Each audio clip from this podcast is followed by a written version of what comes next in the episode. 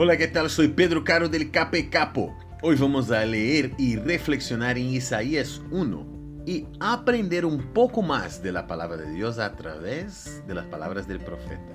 El versículo 17 dice, aprendan a hacer el bien, busquen la justicia y reprendan al opresor, aboguen por el huérfano y defiendan a la viuda. O sea, el deseo de Dios para cada uno de sus hijos sigue siendo el mismo que fue en el pasado. Que todos busquen hacer el bien y actuar con justicia, pues esto le gusta al Señor. Amén o no amén para esta afirmación.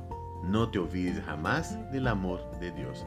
Que tengas un lindo día hoy y que Dios te bendiga muchísimo. Chao, chao, chao, chao.